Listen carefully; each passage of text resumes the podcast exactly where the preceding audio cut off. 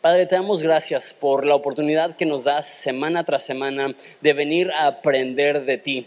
Reconocemos que a no ser de que tu Espíritu nos ilumine y nos abra los ojos este, y ablande nuestros corazones, que, que no recibiremos la totalidad que tú tienes para nosotros. Entonces te invitamos a que hagas eso, Padre, a, a que podamos oír, pero no solamente oír, sino aplicar, y no solamente aplicar, sino aplicar a largo plazo, que las cosas que aprendamos y entendamos en este día sean de bendición, no solamente para esta semana, sino a largo plazo, que nos ayuden a conocerte mejor, a confiar en ti. Padre, te pido por aquellas personas que eh, les es muy familiar este pasaje, te pido que nos ayudes a todos nosotros a verlo con ojos frescos, ah, con un corazón expectante de lo que nos vas a hablar. En el nombre de Jesús. Amén.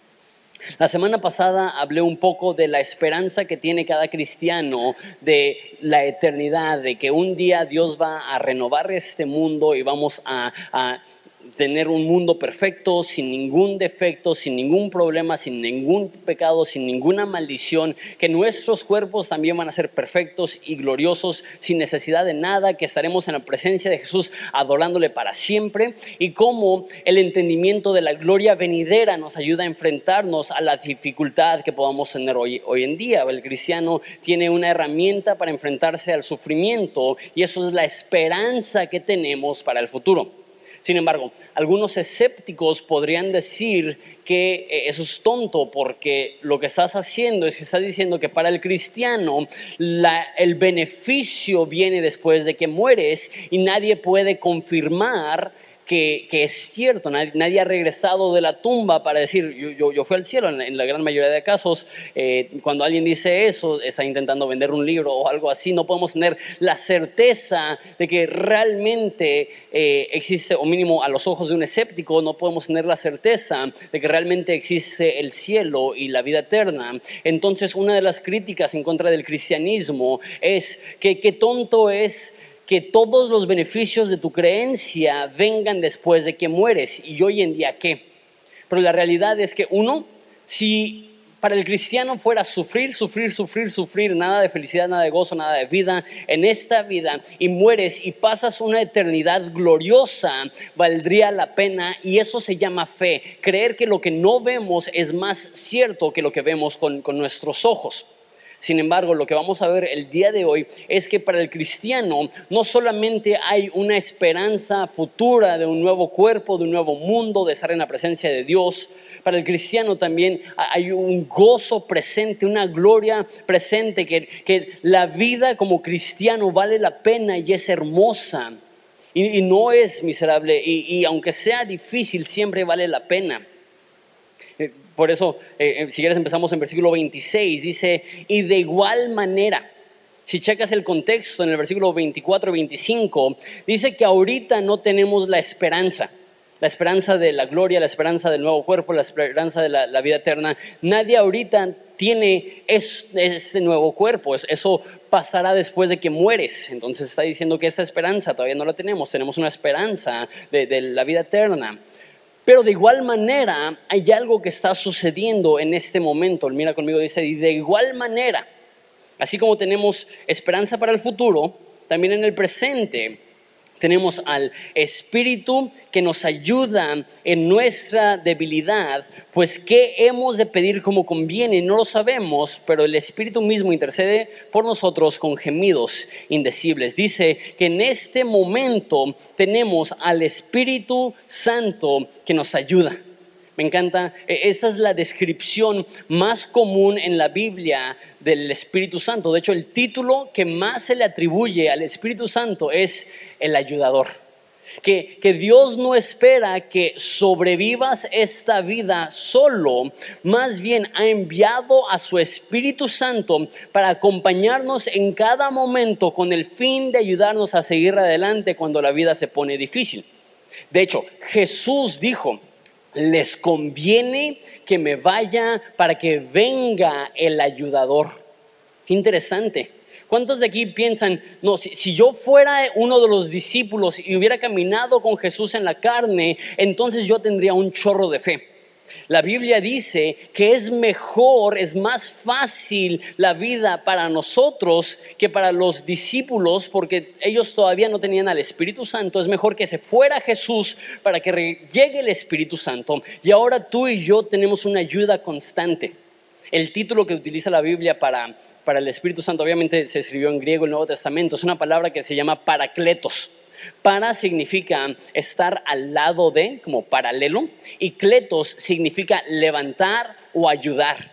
Entonces lo que está diciendo es que el Espíritu Santo viene al lado tuyo y te levanta, te anima, te, ayuda.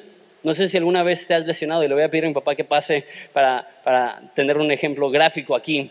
No sé si alguna vez te has eh, roto una pierna o esguinzado el tobillo. Yo, yo patinaba y de chavo, un aplauso para mi papá que va a ser ejemplo esa tarde. Yo, yo, yo, patinaba y yo creo que en el transcurso de mi adolescencia tuve como unos 10 esguinces.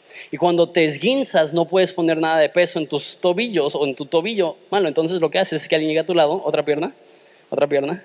Así, exacto. Y te ayuda a caminar, que cuando tú eres débil y no puedes caminar, hay alguien que te ayuda cuando no tienes suficiente fuerza. Solo un aplauso para mi papá. Excelente lesionado y, ya se fue.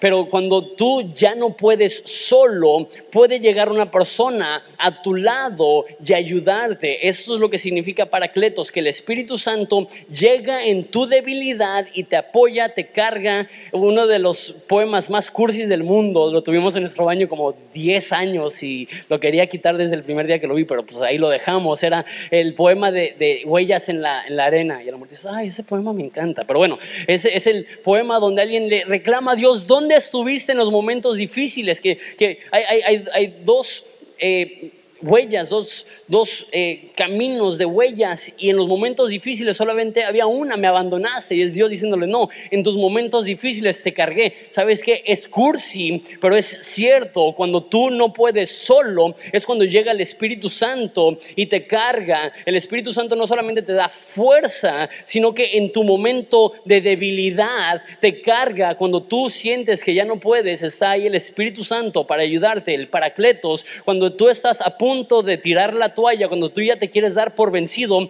Dios provee en este momento fuerza a través del Espíritu Santo para que no tengas que detenerte, para que no tengas que frenarte, para que no tengas que tirar la toalla. En este momento, eso es uno de los beneficios actuales. Sí, tenemos esperanza de un futuro, pero tenemos ayuda también en el presente. El cristiano no camina solo, el Espíritu Santo nos ayuda en nuestra debilidad. Y nos dice específicamente cómo nos ayuda. Dice que tú y yo no sabemos pedir como conviene. Que tú y yo no sabemos qué pedirle a Dios conforme a lo que más necesitamos. Déjalo, lo digo de esta forma. ¿Alguna vez le has reclamado a Dios que no te ha dado algo que tú le has pedido? Lo que la Biblia nos dice es que Dios es un buen padre y si hay algo bueno para nosotros que le pedimos, Él nos lo va a dar. Entonces, si le hemos pedido algo a Dios y su respuesta es no, la razón no es que te está ignorando o que no le importan tus peticiones, la razón que Él no te ha dado lo que tú le has pedido es porque Él te ama y Él sabe más que tú. Y no sé si te ha pasado en retrospectiva, que te das cuenta que si Dios te hubiera pedido aquello que le estabas pidiendo, perdón, si Dios te hubiera dado aquello que le habías pedido, hubiera resultado para tu mal, no para tu bien. Porque la Biblia nos dice que nuestra perspectiva no es la perspectiva de Dios y nuestros pensamientos no son los pensamientos de Dios y nosotros tenemos un enfoque tan limitado y Dios tiene un enfoque perfecto. Y es como mi hijo Juanito que tiene cuatro años eh, el viernes estábamos buscando escuelas, ya, metimos la inscripción para una de las escuelas, pero está en lista de espera. En caso de que no quede, estábamos buscando diferentes escuelas y siempre que llegábamos a una escuela lloraba y decía, no, papi, escuela no, papi, no, escuela no. Él me está pidiendo algo, pero él, no, él tiene la perspectiva limitada. Él dice, yo prefiero estar en mi casa viendo mi villano favorito en Netflix todos los días. No necesito escuela, yo soy lo suficientemente inteligente. Esa es la perspectiva de mi hijo. La perspectiva mía como padre es, necesitas ir al kinder y aprender a hacer circulitos y aprender a escribir el alfabeto, porque si no haces eso va a ser bien difícil. Las demás personas se van a llevar una ventaja. Mi sabiduría es mayor que tu sabiduría y porque mi sabiduría es mayor que tu sabiduría no te puedo dar lo que estás pidiendo. Es igual con Dios. Muchas veces le reclamamos a Dios que no nos da cosas que si nos diera nos destruirían y ni siquiera tenemos una idea. Dejamos un, un ejemplo súper, súper franco y honesto de mi vida. Algunos de ustedes no saben esto, pero antes de conocer a Evelyn, cuando tenía 18 años, empecé una relación con una chava, anduvimos por dos años, estuvimos comprometidos para casarnos y se me cebó. Bueno, este, Dios cerró la puerta, es la forma más cristiana de, decir eso. Y fue bien doloroso. Y yo le oraba a Dios, Dios, por favor, abre esa puerta. Y ahora me doy cuenta, sin poner en evidencia a esa persona, que ella se casó y se divorció y no tuvo un buen matrimonio. Y Dios me trajo a mí una gema, que tenemos un matrimonio increíble. Y si Dios me hubiera dado lo que yo le estaba pidiendo en ese momento, probablemente yo ahorita estaría como un divorciado de 27 años porque Dios me dio lo que le estaba pidiendo. Dios no me dio lo que le estaba pidiendo. Dios me dio algo mejor de lo que podía imaginarme. Y así es. Lo que tú le pides a Dios no tienes idea. Dios tiene la perspectiva mucho más grande que nosotros. Dios tiene mucho más sabiduría. Es como un proverbio chino de un hombre que tenía un caballo, llamaba a ese caballo. Y un día se le perdió su caballo y su vecino llegó y para consolarlo y le dijo, qué mala suerte lo de tu caballo. Y le dice eh, eh, ese dueño, ¿cómo sabes que es mala suerte? Y a las dos semanas regresa el caballo con una yegua, una, pareja. Y ahora en vez de tener un caballo, tenía dos caballos. Y llega su vecino, le dice, órale, qué buena onda. Porque probablemente eso dicen los chinos. Y le, dijo, y le dijo, ¿cómo sabes que es buena onda? Pues tenías un caballo, ahora tienes dos caballos. Y a la semana, cuando su hijo estaba intentando amansar al caballo, lo, bota y el hijo del dueño del caballo se rompe la pierna. Llega el vecino y le dice, oye, qué mala suerte, qué mala onda lo de, lo de tu hijo. Y le responde el dueño, ¿cómo sabes que es mala onda?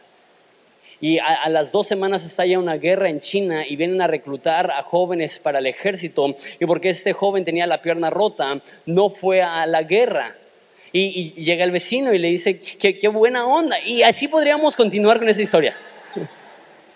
Pero, eh, el caso es que hay cosas que parecen una maldición que realmente son una bendición y hay cosas que creemos que serían una bendición que realmente serían una maldición. Dios es un buen padre que sabe exactamente lo que necesitas y lo que tienes es lo que Dios ha establecido que Él quiere para ti. Y tenemos el Espíritu Santo que cuando nosotros no sabemos qué pedir, está pidiendo a nuestro favor. Nosotros no sabemos qué conviene para nosotros. Él en su eterna sabiduría sabe exactamente lo que te conviene, entonces puedes confiar en Él. No, no sé cómo te sientes tú de eso, pero eso me trae a mí alivio. Eso significa que la calidad de mi vida, la bendición en mi vida, no depende de mi sabiduría o de mi habilidad de pedir lo correcto, depende de que Dios me ama y Él siempre me va a dar lo que es mejor para mí. Dice que el Espíritu Santo intercede por nosotros. Y eso lo podríamos ver como complicado, como que, ok, el Espíritu Santo es Dios y Dios es Dios y el Padre es Dios, entonces, ¿cómo que interceden? Pues sin complicarnos la vida, porque ni al caso, Simplemente lo que creo yo es que el Espíritu Santo está en una conversación continua con el Padre, hablando y dialogando de cómo nos van a dar lo que nosotros necesitamos, de cómo van a darnos lo que nuestra alma necesita, de cómo van a suplir para nosotros lo que ni siquiera nosotros sabemos que necesitamos. El Espíritu Santo y el Padre están en un complot, no en nuestra contra, sino a nuestro favor, para darnos absolutamente todo lo que necesitamos. Y eso es la fe, es confiar que Dios nos ama mucho más de lo que nosotros podríamos imaginarnos si Él quiere y busca lo mejor para nosotros. El Espíritu Santo intercede por nosotros y dice una frase interesante. Dice que el Espíritu Santo intercede por nosotros con gemidos indecibles.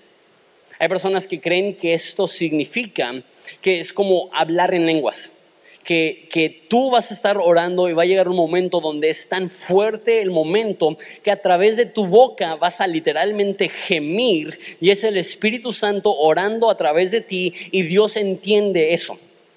No estoy seguro si eso es lo que significa, pero lo que sí me gusta de esa perspectiva es que nos demuestra que en la oración no es necesario llegar a Dios con palabras elocuentes, con una oración extraordinaria y bien planeada. Hay veces que simplemente decir, oh Dios, es suficiente para que Dios te escuche.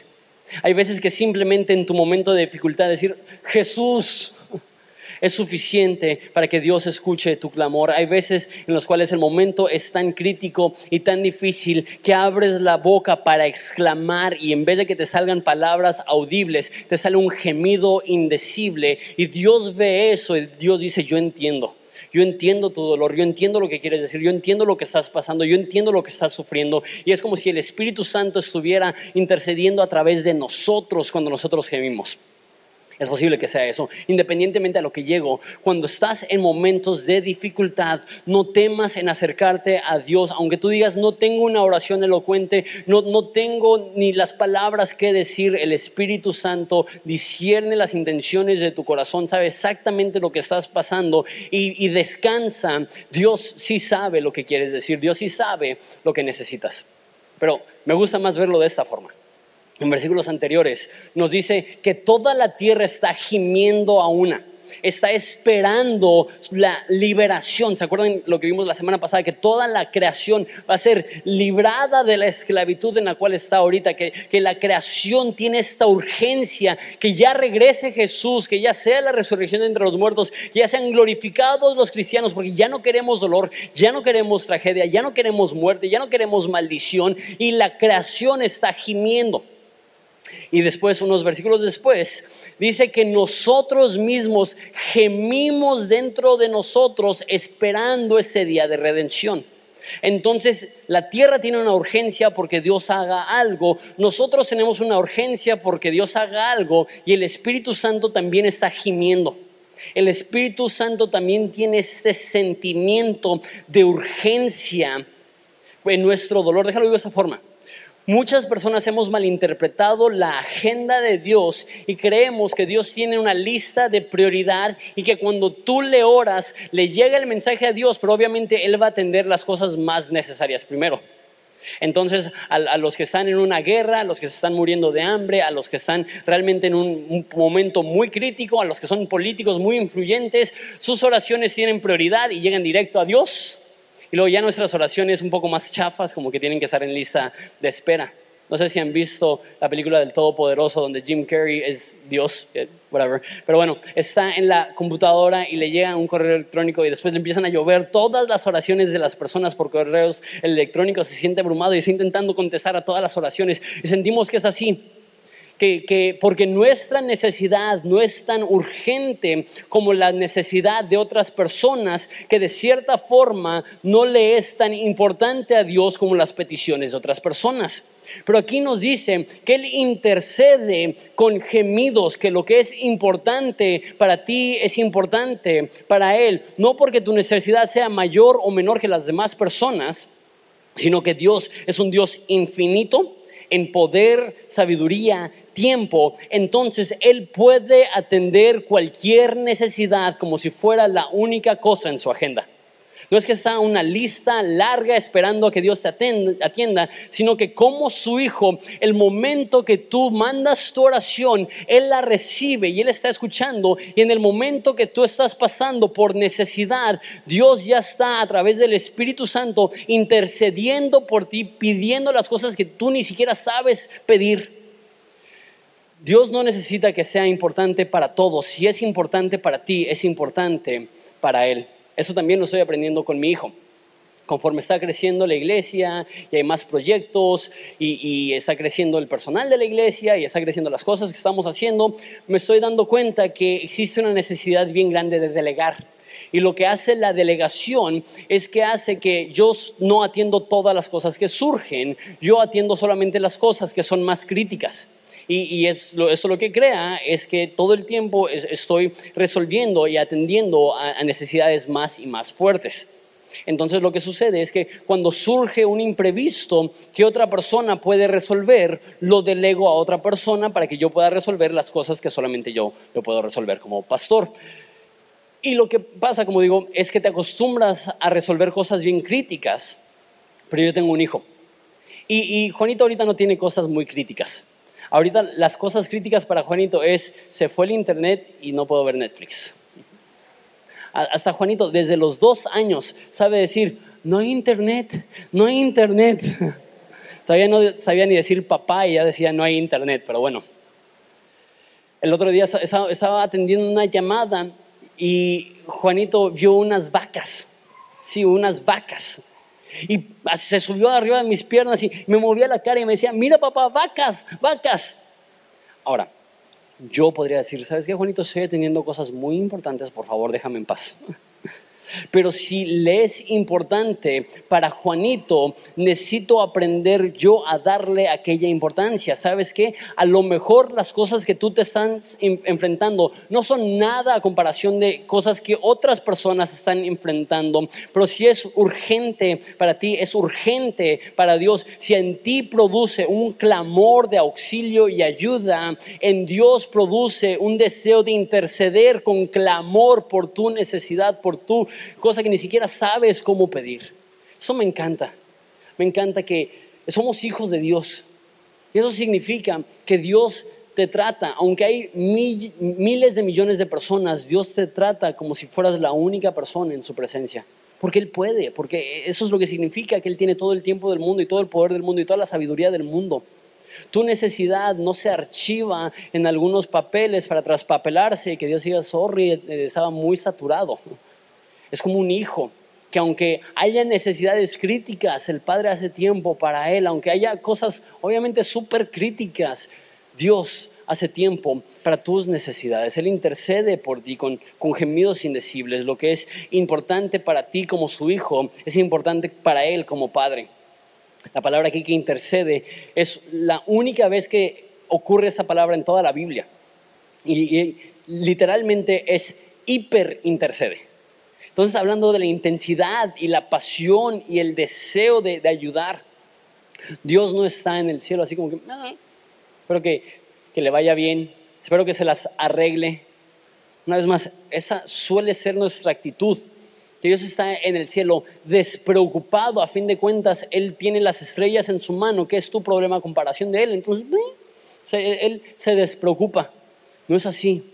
La Biblia dice que echemos nuestras ansias sobre Dios porque Él tiene cuidado de nosotros.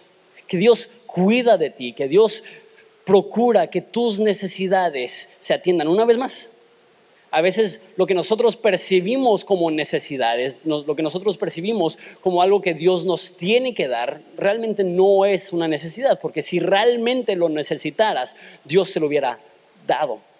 Continuamos, dice, más el que escudriña los corazones sabe cuál es la intención del Espíritu porque conforme a la voluntad de Dios intercede por los santos. Dice, escudriña nuestros corazones, entonces sabe exactamente cuáles son nuestras necesidades.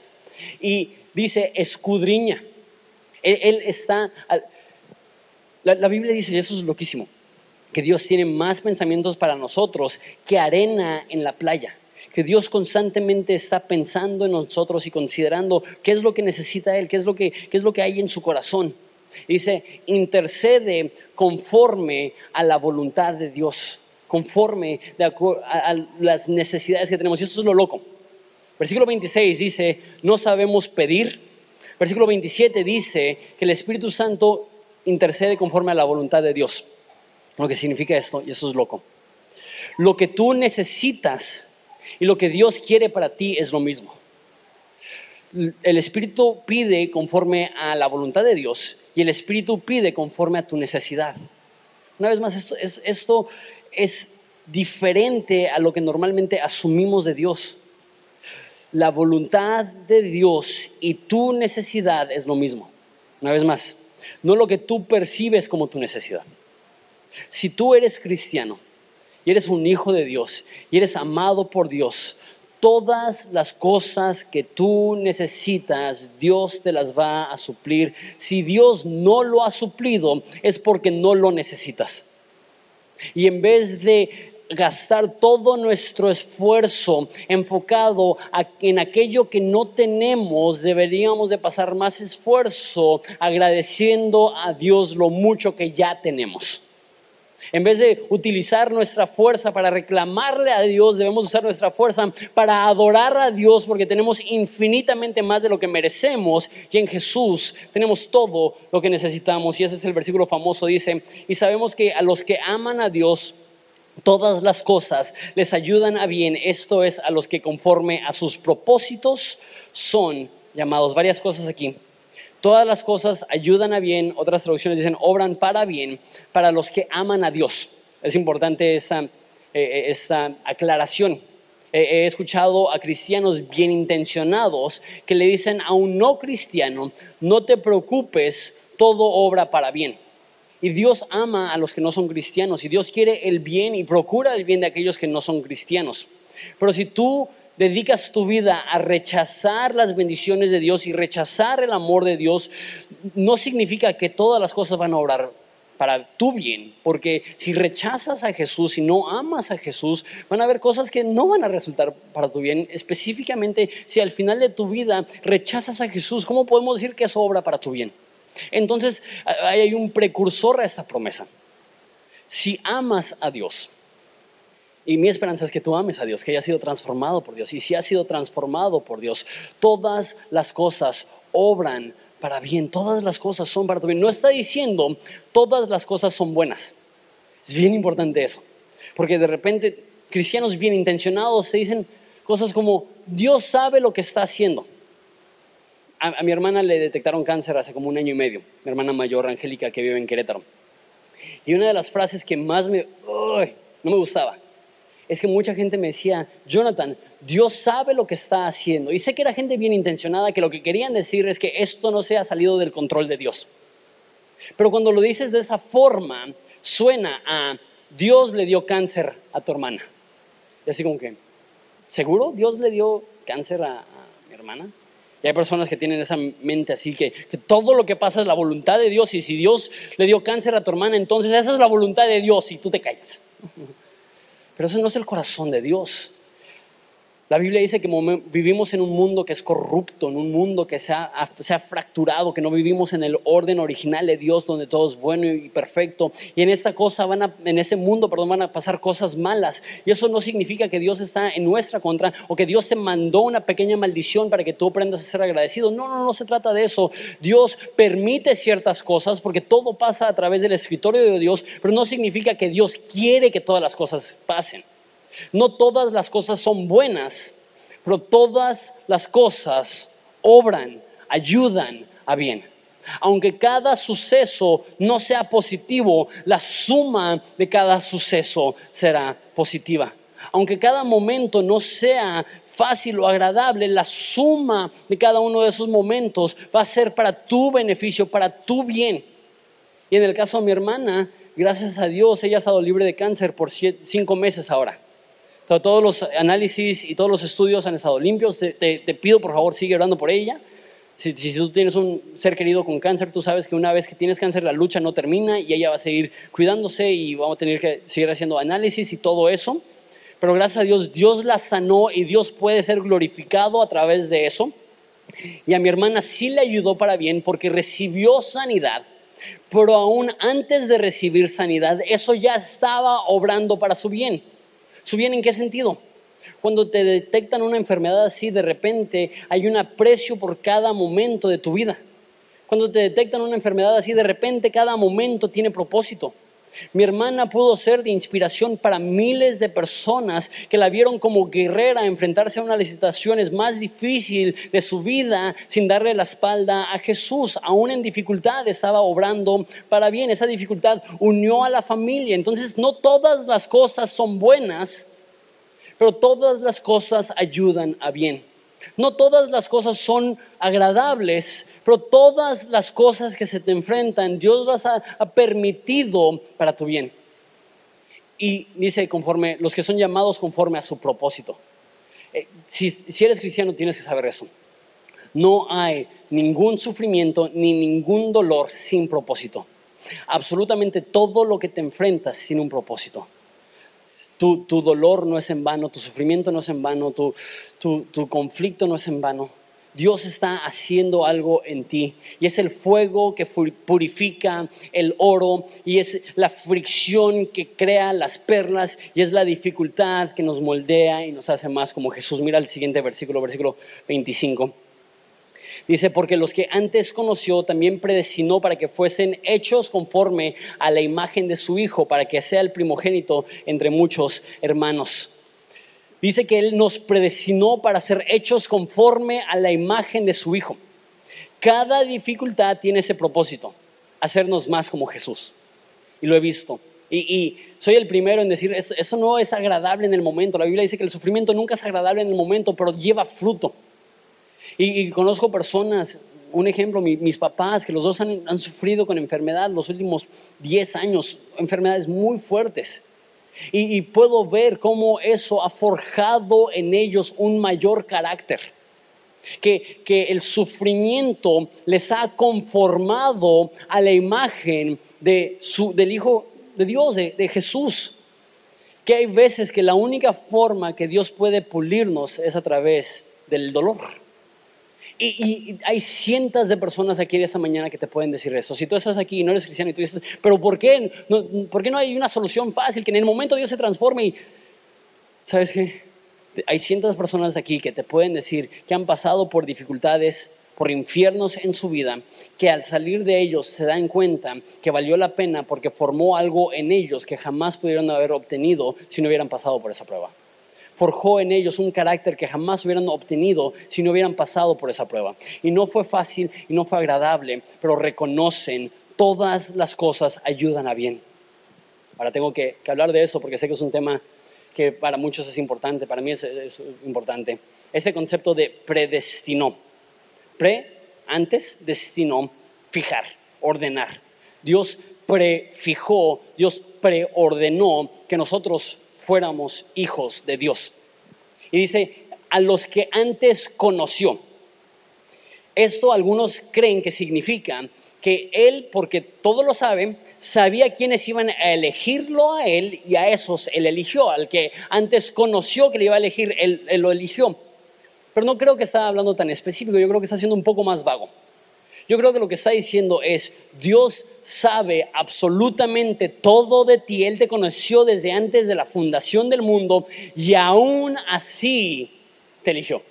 Te escogió a pesar de cada defecto, a pesar de cada problema, a pesar de cada detalle, aún así Dios te eligió. Me encanta el concepto de predestinación, porque no sé tú, hay personas aquí que no les eligen para nada vivimos en México. Yo desafortunadamente nunca fui bueno para el fútbol, fútbol soccer. Pensarías que por patinar que tendría esa habilidad de mis pies, pero para nada. Súper, súper malo para jugar soccer. Y eso significa que todos los que me conocían, cuando se escogía un equipo, yo era el último en ser escogido. y ya fui a terapia y adiós, nada, no. Hay personas aquí que no te escogen para nada. ¿Sabes qué? Si eres cristiano, Dios te escogió para lo más importante, que es ser llamado hijo de Dios. Eh, dice en Efesios que Él nos predestinó para ser adoptados. Porque personas equivocadamente distorsionan ese concepto de predestinación como si fuera Dios en el cielo diciendo, tú al infierno, tú al infierno, tú al infierno, tú al cielo, tú al cielo, tú al cielo, tú al infierno, tú al infierno. Eso no es el corazón de Dios. La predestinación no, no denota el juicio de Dios, la predestinación denota la misericordia de Dios, que Dios sabiendo todos tus rollos, aún así te elige. Eso significa que no hay nada en tu vida que, va a agarrar por sorpresa a Dios. Ningún pecado que Dios diga, oh, no, no lo creía capaz. ¿Puedes, Gabriel, ¿puedes creerlo? Lo salvé y así me paga. No, Él desde antes de la fundación del mundo ya sabía absolutamente cada problema, pecado que ibas a tener y aún así Dios decidió escogerte. Él, ahora que te ha escogido, te está conformando a la imagen de su Hijo Jesús, está haciendo más cristiano, te está haciendo más como Jesús. Versículo 30. Con eso terminamos. Dice, a los que predestinó, a esos también llamó, y a los que llamó, a esos también justificó, y a los que justificó, también glorificó. La semana pasada hablamos de que Dios nos va a glorificar, que Dios un día nos va a dar un cuerpo hermoso y glorioso y sin mancha y sin, sin defecto alguno. Pero aquí es interesante porque no dice nos glorificará Dice todo ya en el, en el pasado. Dice, a los que predestinó, también llamó. Y, y, esa palabra llamar no es algo pasivo. No está diciendo, hey, si por ahí hay alguien. Esa palabra llamar es autoritario. Denota autoridad. Te, es, te elijo a ti a los que Él predestinó antes de la fundación del mundo, dijo, Él va a ser mi hijo. Él llamó, dijo, te elijo a ti, Pikachu, te elijo a ti. Denota autoridad, este es mío y yo lo escojo, yo lo busco, yo lo procuro. Dios elige y Dios procura. Al que antes conoció, predestinó, al que predestinó, Él llamó. La Biblia dice que, que mis ovejas oyen mi voz y responden. Él, él llama nuestro nombre a los que Él llamó, Él justificó. Eso lo hablamos un chorro hace unos meses. Que Dios nos perdona, nos limpia, nos da acceso al Padre. No solamente nos elige, sino que nos llama. No solamente nos llama, nos limpia. Y ese es el punto grande. No solamente nos justificó, dice, nos glorificó. ¿En qué estado? Presente, futuro, pasado. O sea, si eres cristiano, ya tienes una medida de gloria. Sí estamos esperando la gloria absoluta, pero en este momento tú ya has recibido gloria. ¿Sabes? Hay personas que, que su caminar espiritual es muy raro. O sea, la, la, Biblia nos dice, tenemos toda bendición espiritual en lugares celestiales tenemos acceso al Padre, tenemos perdón para nuestros pecados, tenemos eh, esperanza para el futuro. Y viven derrotados. Y viven con una actitud de, ay, la vida para el cristiano es difícil, pero nunca miserable. La vida para el cristiano está llena de sufrimiento, pero siempre acompañada de propósito. Y me encanta que Pablo Silas están en la cárcel siendo torturados, fueron golpeados, encarcelados injustamente. ¿Y qué están haciendo? Dios, ¿por qué? Yo sirviéndote y tú me mandas a la cárcel. Fue su actitud. Dice que estaban a la medianoche cantando himnos. ¿Por qué? Porque sí, el cristiano sufre, pero nunca es miserable. Si el cristiano pasa por dolor, pero siempre hay gozo. Dice la Biblia que Jesús, por el gozo puesto delante de él, sufrió la cruz. El momento más terrible en la historia de la humanidad, Jesús la pasó poniendo los ojos en el gozo. No sé qué estás sufriendo, no sé qué estás padeciendo, pero si el cristiano tiene a Jesús, el cristiano tiene una razón para tener gozo. Sí, sí hay dificultad, pero no quita el hecho que Dios está con nosotros. Porque para los que aman a Dios, todas las cosas obran para bien. Y, y, Pablo le está escribiendo a los romanos, vamos a hablar de eso en un segundo, que están a punto de ser asesinados por su fe. Va a decir, un poco más adelante lo veremos la próxima semana, que somos llevados como ovejas al matadero. No sé si alguna vez has visto una oveja cuando la van a matar. Me han dicho esto amigos que, que se dedican a la cacería y eso. Las abejas no, no rechinan, no se rehusan, no lloran. Y ellos en Roma están a poco tiempo de ser aventado en el Coliseo a los leones. Y a ellos les dice, todo obra para bien. Aquellas esposas que están por perder a su esposo porque son echados como gladiadores a un coliseo. Aquellos padres que perderán a un hijo por su fe. Aquellas personas que se tendrán que esconder en tumbas para poder tener reuniones simplemente porque son cristianos. Ellos se enfrentan a la muerte misma con gozo porque entienden es mejor sufrir y estar acompañados de Jesús que tener una vida fácil y estar lejos de Él. Es mejor el dolor acompañado de propósito que prosperidad acompañado de vacío. Dice uno de los pasajes más locos de la Biblia, golpean a los discípulos por ser cristianos y dice que ellos llegaron gozosos de haber sido dignos de padecer afrentas por causa de su nombre. A los discípulos del Nuevo Testamento los golpeaban y en vez de decir, Dios, estoy sirviendo, ¿cómo permites esto? Ellos entienden, Dios solo permite cosas buenas, entonces puedo agradecer a Dios aún por el sufrimiento aún por el dolor, aún por la dificultad. No que las cosas sean buenas, pero todas las cosas ayudan a bien a aquellos que han sido llamados conforme a su propósito. Todo dolor lleva propósito, toda dificultad ha sido permitida o enviada por Dios para tu bien. Ponte de pie, por favor, vamos a terminar este tiempo.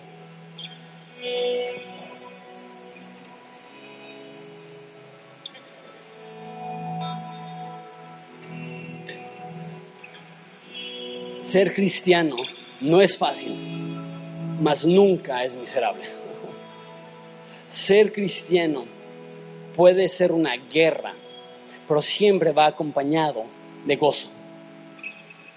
Ser cristiano puede tener preocupaciones, pero siempre acompañado de propósito. Ser cristiano tiene dolor, pero siempre acompañado de dicha. Ser cristiano producirá fricción, pero siempre acompañado de felicidad. ¿Por qué? No porque las circunstancias sean agradables, sino porque tenemos confianza.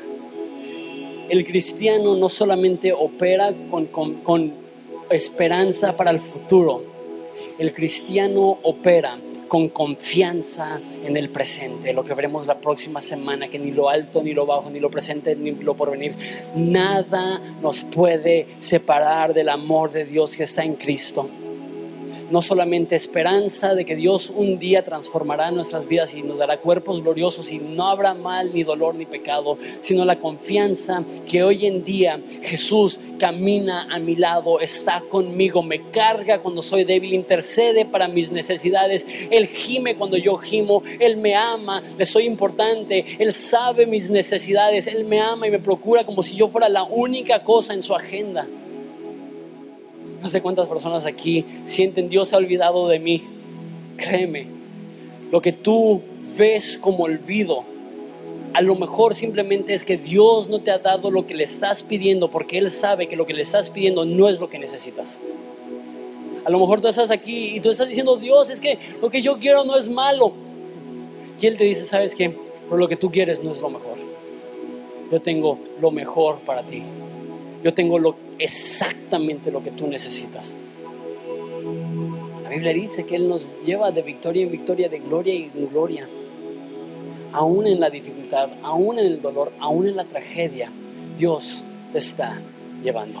Padre, te doy gracias por esta realidad, que tú estás a nuestro lado, que tú no nos abandonas, que tú nos colmas de propósito aún en el dolor. Te pido por las personas aquí que han recibido una imagen incorrecta de ti, que tú estás demasiado ocupado para sus problemas, tú haces tiempo para nosotros. Te pido por aquellos aquí que han tenido esa mala perspectiva, que, que tú les has mandado esa dificultad, porque hay, hay algún tipo de desagrado en ti hacia ellos, no Si tú permites dificultad, es porque tú ves que es la fricción que produce belleza. Y es el calor que produce pureza. Y es el sufrimiento que produce carácter. Te amamos Jesús. Danos fuerza, no para criticar, sino para agradecer. No para reclamar, sino para adorar. Pone nosotros palabras de gozo, porque el cristianismo, aunque es difícil, nunca es miserable. Te amamos. Muchas tu nombre.